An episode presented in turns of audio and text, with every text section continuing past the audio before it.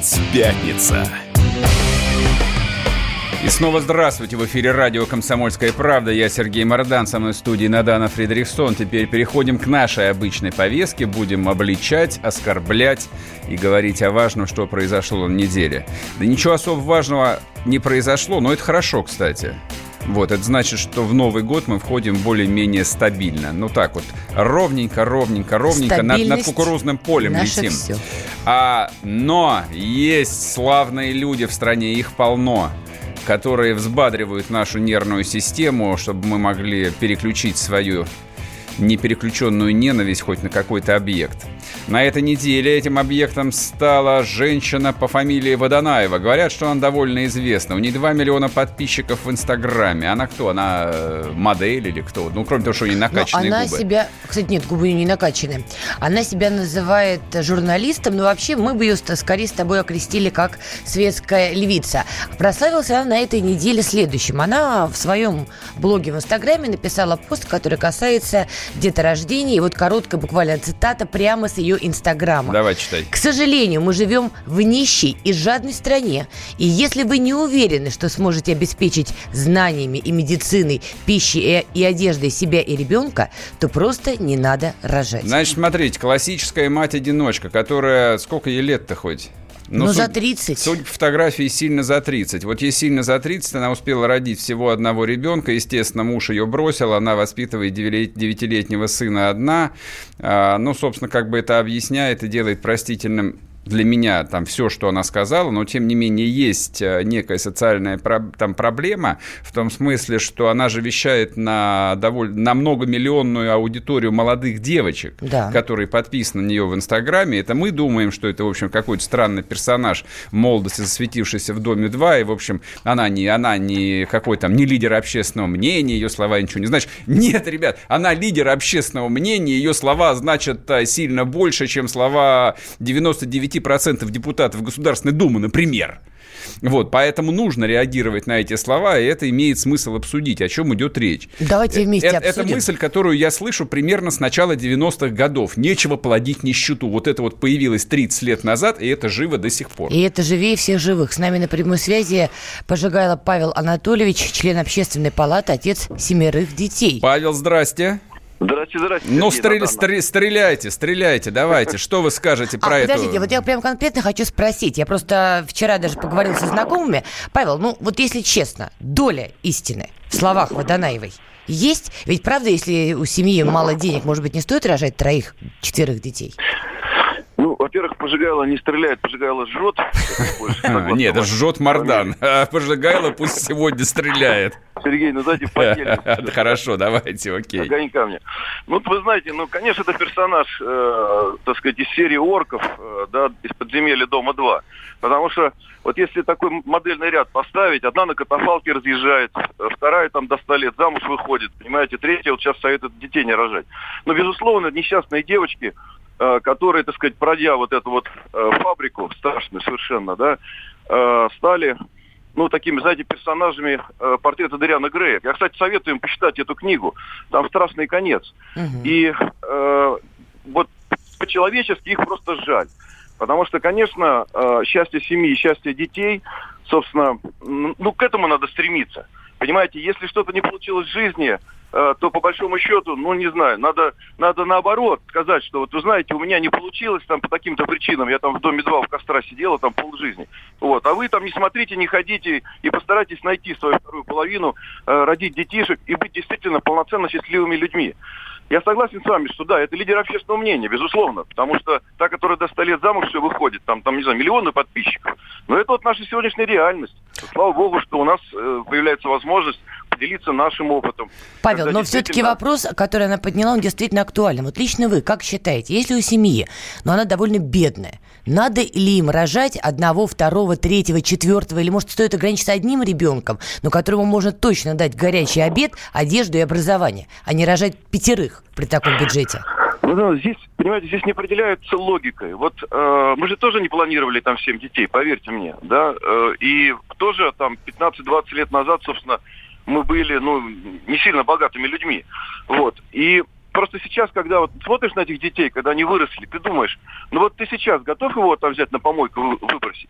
Просто тогда ты его не видел еще, понимаете? И надо всегда об этом помнить, что потом появится этот ребенок, он вырастет, он будет иметь там свои особенности, и ты тогда с содроганием сердца поймешь, а ты когда-то принял решение, допустим, его не рожать. Вот об этом надо думать. Нет, вы правы. Вопрос. Но я прошу прощения. Сейчас современная медицина и все-таки вопрос количества детей современная семья может как бы, ну, регламентировать, договорившись. То есть можно договориться с мужем, что мы рожаем одного ребенка, ну а дальше, простите меня за это слово, предохраняемся, да? И не рожаем второго ребенка. Речь ну, же об этом.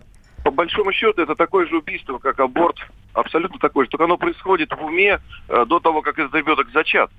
Э, я считаю, что я знаю очень много людей, достаточно, ну, в общем, небогатых, а, совершенно небогатых, э, которые живут вот и в деревне есть там по 5 по 6 детей, вот, и достаточно и очень счастливые люди.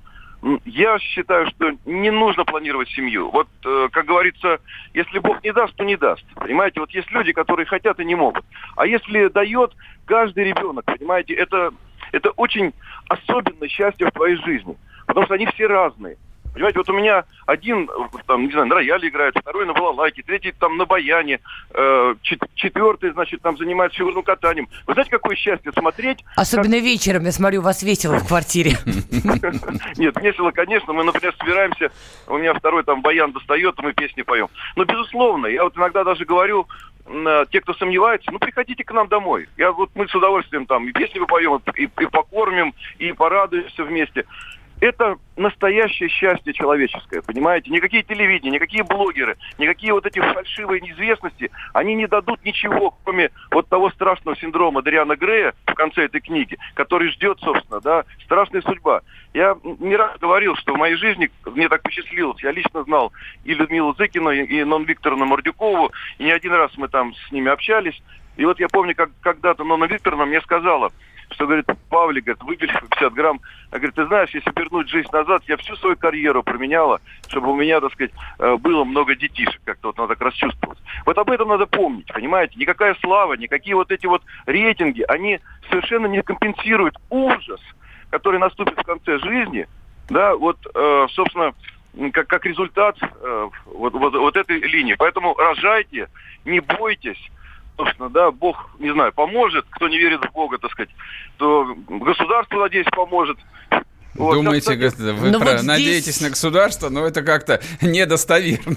Не, гораздо нет, гораздо серьезно. легче поверить в Бога, чем поверить в то, что поможет государство на самом нет, деле. Последнее, что хочу сказать. Все-таки наша борьба против гребаного закона о домашнем насилии привела к тому, что Матвиенко сейчас э, поставила, так сказать, в одну позу э, Минтруд и сказала, там два года лежит закон о поддержке многодетных семей без ага. движения.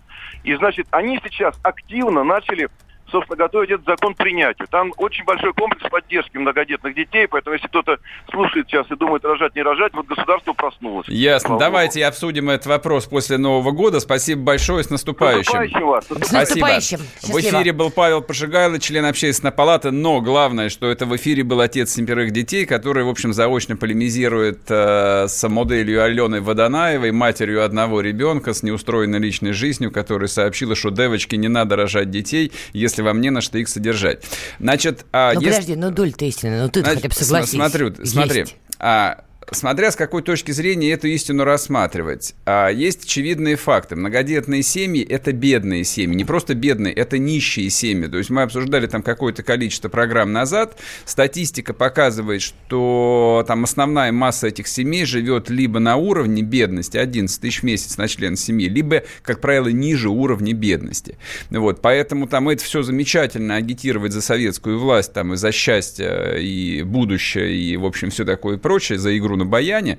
Вот. Но люди, которые рожают много детей, абсолютно четко знают, знают, что они обрекают себя на бедность. А мне кажется, нет. Да, сто процентов. Эти люди потом нет, ходят нет. и требуют, что Ник, им должны. Никто, никто ничего не требует. Это, это, это миф, который тоже имеет корни еще там с советских времен. Это вот это тоже в этой интеллигентской мерзкой среде там было крайне популярно. Да, многодетные ходят, там что-то дают, они живут там как животные по 10 человек в квартире. Я это слышал с детства. Не, меня, меня это выбешивало просто аж вот аж суставы сводило, когда я слышал это, когда э, это, это было распространено, и это и сейчас есть еще, вот это вот а, презрительное отношение. У меня не презрительное отношение, Я понимаю, не, я, я, я, я, я же как бы не тебе отвечаю, это есть, вот, но это люди там то ли сублимируют а, вот свою неустроенность, то, что у них там что-то не получается, то ли это социальные мифы, то ли это вот злоба там в людях.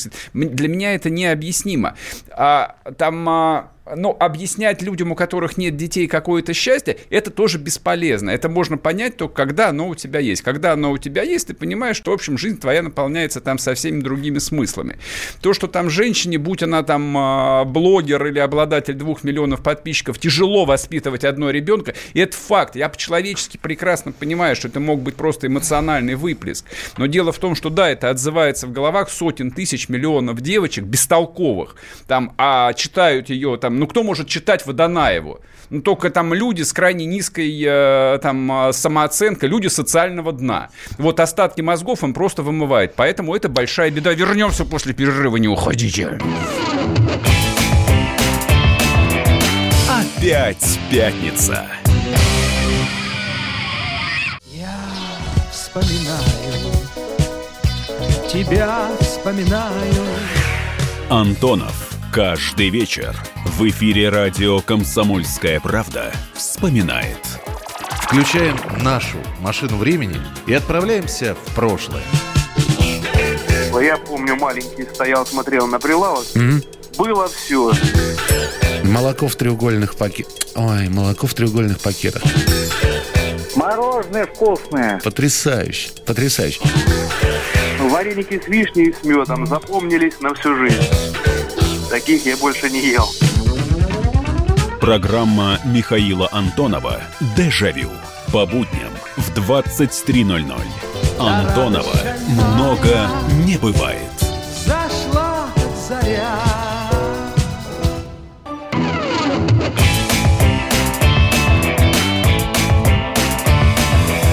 Опять пятница.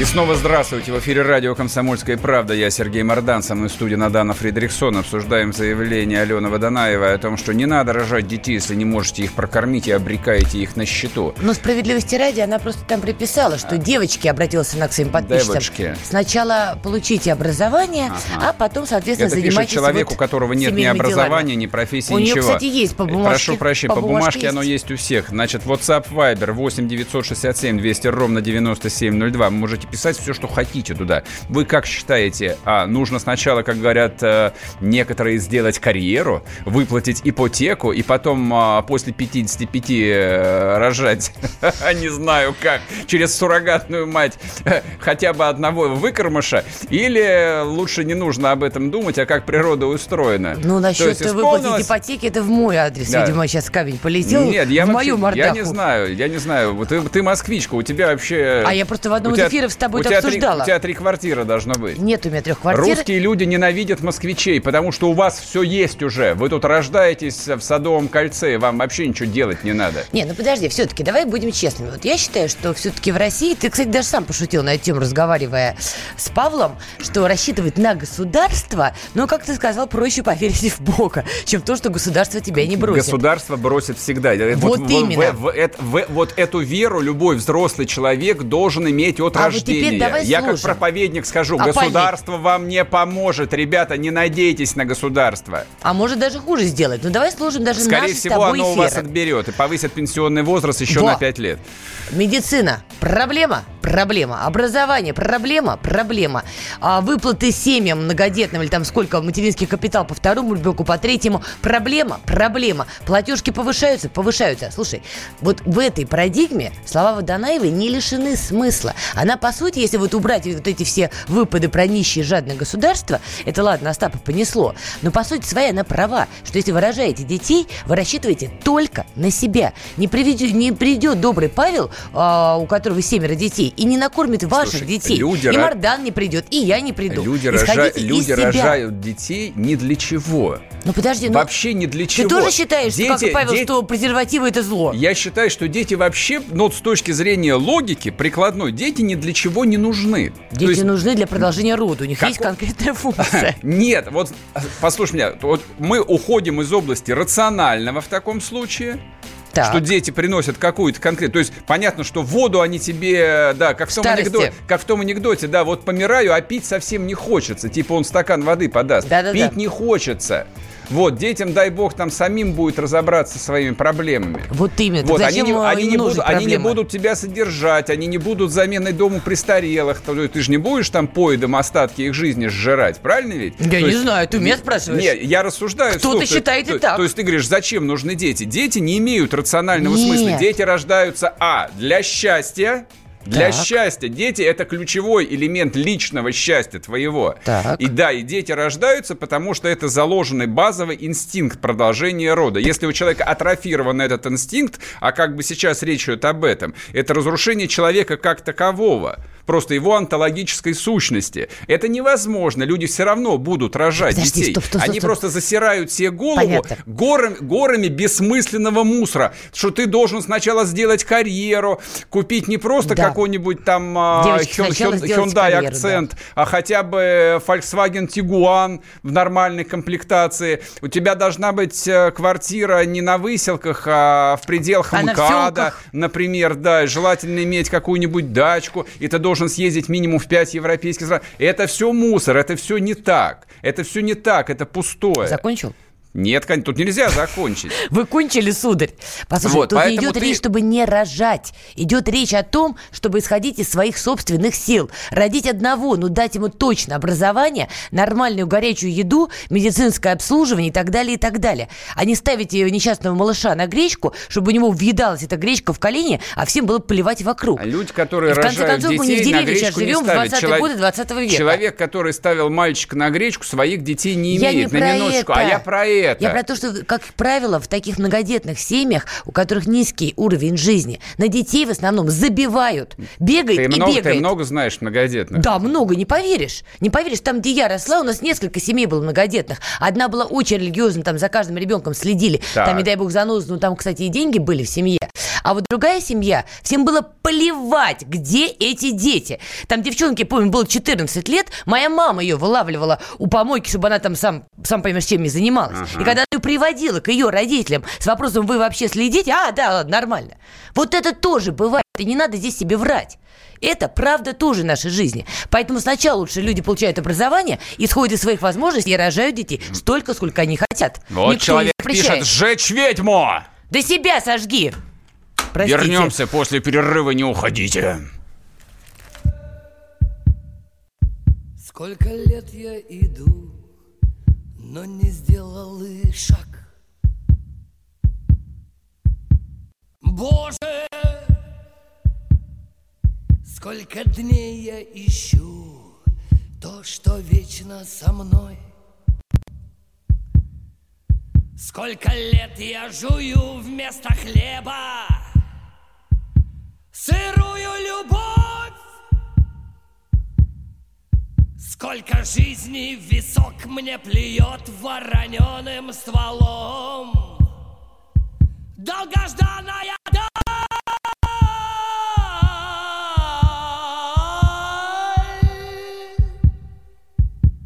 Черные фары у соседних ворот Лютики, наручники, порванный рот Сколько раз покатившись моя голова С переполненной плахи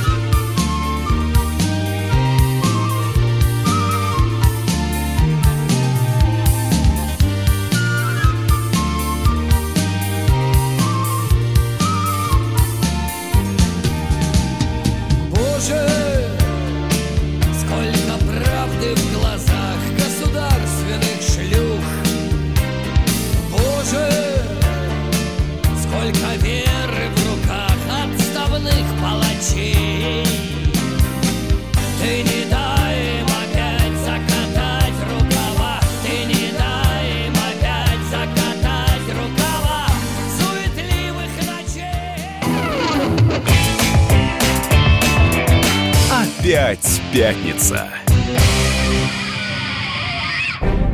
Чиновникам в России не до шуток. За них взялись Андрей Рожков и Михаил Антонов. Зачем вы скорую вызывали? Сами не могли нож достать, что ли? Вы знаете, что бывает за ложный вызов? Что бывает? Что бывает за, ло- за- Штраф сейчас за ложный вызов большой. Господа депутаты, значит, я собрал вас здесь, чтобы сообщить на пренеприятнейшее на известие на. Нам, значит, нечего больше на запрещать на. на. Вы в своем уме вообще, господа депутаты? Все лазейки перекрыли. Вам еще три года тут сидеть? Есть мысли у кого-нибудь? У меня есть. О, комитет по здоровью проснулся. Ну, давай, слушаем, давай. А давайте сделаем перерыв на обед.